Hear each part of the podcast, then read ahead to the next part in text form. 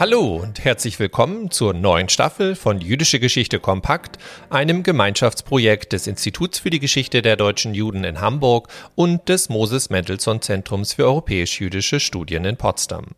Mein Name ist Björn Siegel, ich bin wissenschaftlicher Mitarbeiter am IGDJ hier in Hamburg und ich freue mich, Sie zusammen, wie Sie gleich hören werden, mit Miriam Rürup und Lutz Fiedler, die sich selbst vorstellen, zur fünften Staffel begrüßen zu dürfen. Seit nun schon 20 Folgen haben wir Ihnen die unterschiedlichsten Themen zur jüdischen Geschichte und Gegenwart vorgestellt und vielleicht auch dazu angeregt, sich weiter thematisch einzulesen oder gar unseren Tipps, wo man das jeweilige Thema vor Ort und real noch einmal nachvollziehen kann, nachzuspüren.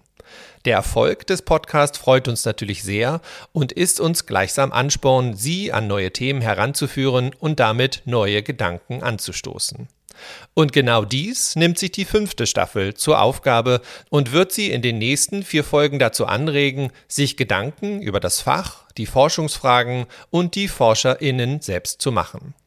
Federführend wird diese Staffel wieder von den KollegInnen von Potsdam vom MMZ bespielt, die ich hiermit ebenfalls herzlich begrüße und Ihnen damit das Wort übergebe, damit Sie sie in die Staffel und das Staffelthema einführen können. Herzlichen Dank für dieses Willkommen, lieber Björn, und auch von unserer Seite aus ein herzliches Willkommen zu dieser neuen Staffel von Jüdische Geschichte Kompakt. Wir freuen uns sehr, Sie inzwischen in dieser bereits schon fünften Staffel unseres Podcasts begrüßen zu können, der Ihnen einen Einblick in verschiedene Themenfelder jüdischer Geschichte und Kultur vermitteln soll. Heute sind dies wir Miriam Rürup, Direktorin des Moses Mendelssohn Zentrums für europäisch-jüdische Studien und Lutz Fiedler, wissenschaftlicher Mitarbeiter und Referent ebenfalls am Moses Mendelssohn Zentrum für europäisch-jüdische Studien in Potsdam. Doch wie immer ist dieser Podcast, wie Sie schon gemerkt haben, eine Gemeinschaftsproduktion des MMZ zusammen mit dem Hamburger Institut für die Geschichte der deutschen Juden. In unserer aktuellen Staffel wollen wir unsere Disziplin selbst zum Gegenstand unseres Gesprächs machen. In vier Folgen werden wir uns deshalb dem Thema Was sind und wie arbeiten jüdische Studien zuwenden, um dieses auf unterschiedliche Weise zu beleuchten und Zusammenhänge zwischen methodischen Zugriffen einerseits und inhaltlichen Fragestellungen der jüdischen Studien andererseits zu diskutieren und ihnen dadurch zugleich einen Einblick in die neuen Entwicklungen unserer Disziplin zu geben. Im ersten Gespräch, das Sie bereits jetzt hier im Podcast hören können, haben wir uns der Frage was jüdische Studien überhaupt sind, sowohl aus lokaler als auch aus historischer Perspektive angenähert.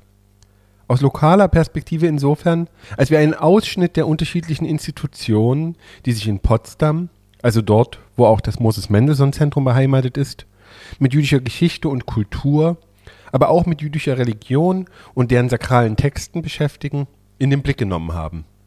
Dafür haben wir uns Sandra Anjusewitsch-Beer eingeladen, die in Potsdam das Zacharias Frankel College koordiniert, an dem konservative bzw. Massorti Rabbinerinnen und Rabbiner ausgebildet werden.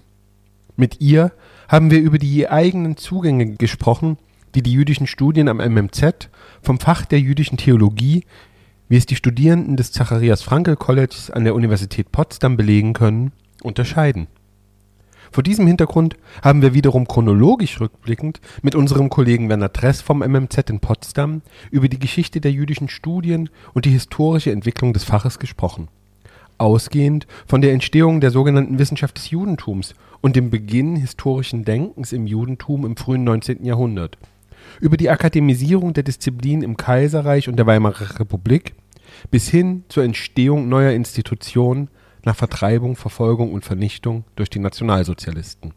In unserem zweiten Podcast-Gespräch werden wir unsere Perspektive ein wenig verschieben und den Blick von der Entstehung der jüdischen Studien auf konkrete Praktiken und Arbeitsweisen des Faches lenken. Wir sprechen dazu mit Grażyna Jurewitsch, die an der Universität Potsdam die Juniorprofessur für jüdische Religions- und Kulturgeschichte Mittel- und Osteuropas innehat und werden mit ihr über ihre Forschungen zum biografischen, zum autobiografischen und zum fremdbiografischen Schreiben in den jüdischen Studien sprechen. Dabei werden wir auch über Geschichte und Tradition dieser Schreibweisen oder Schreibarten diskutieren und zugleich eben auch einen theoretischen Blick auf diese Schreibpraxis werfen. Wir werden dabei nicht nur von Grajina erfahren, welche verschiedenen Forschungen sie dazu betreibt, sondern auch, wie sie in unterschiedlichen Veranstaltungstypen von Lehre bis zu wissenschaftlichen Workshops ähm, darüber diskutiert und sich ausgetauscht hat.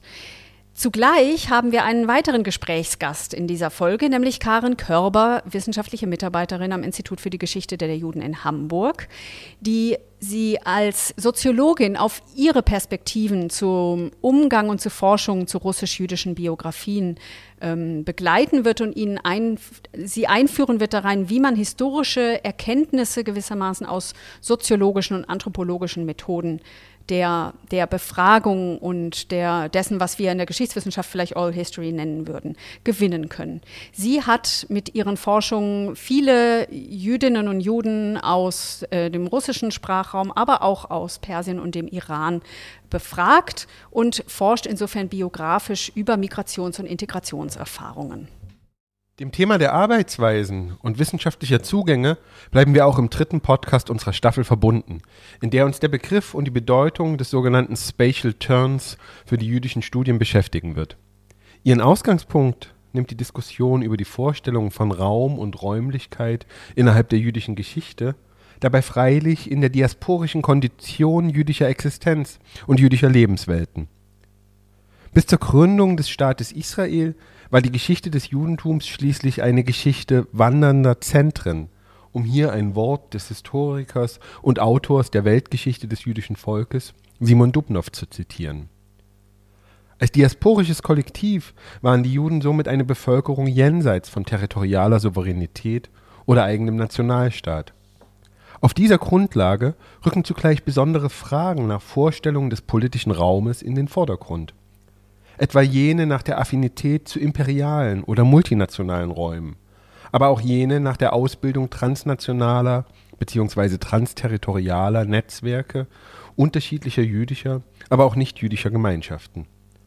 Erweitern wollen wir diesen Komplex anschließend um eine kulturgeschichtliche Perspektive, mit der zugleich die Trennung zwischen unterschiedlichen Räumen innerhalb des Judentums zum Gegenstand wird. Hier wird etwa von der Trennung zwischen sakralen und profanen Räumen im Judentum die Rede sein, die, die ihr Pendant zugleich in der Trennung von sakraler und profaner Zeit finden. In der vierten und letzten Folge dieser Podcast-Staffel werden wir uns mit dem Zugang in den jüdischen Studien befassen, der akademisch gesehen gewissermaßen jüngeren Datums oder des jüngsten Datums ist und was äh, heute meist als Jewish Material Culture begriffen wird oder beschrieben wird. Wir werden uns einerseits auf die Geschichte und Bedeutung beispielsweise von Büchern und Bibliotheken für das jüdische Selbstverständnis austauschen und dort darauf zu sprechen kommen und damit an manche Themen bereits vergangener Podcasts anschließen. Sie erinnern sich vielleicht an die Staffel rund ums Buch. Immerhin war die Bibel nach einem Wort Heinrich Heines für die Juden der Diaspora, über das wir dann in der dritten Folge gesprochen haben, immer schon das portative Vaterland gewesen und bildete die Bindung an den sakralen Text auch die Grundlage für eine weltweit verbreitete säkulare Textkultur der Juden, die ihren Ausdruck wiederum in einer Vielzahl von Bibliotheken und jüdischen Lesehallen als Orten der Begegnung fand.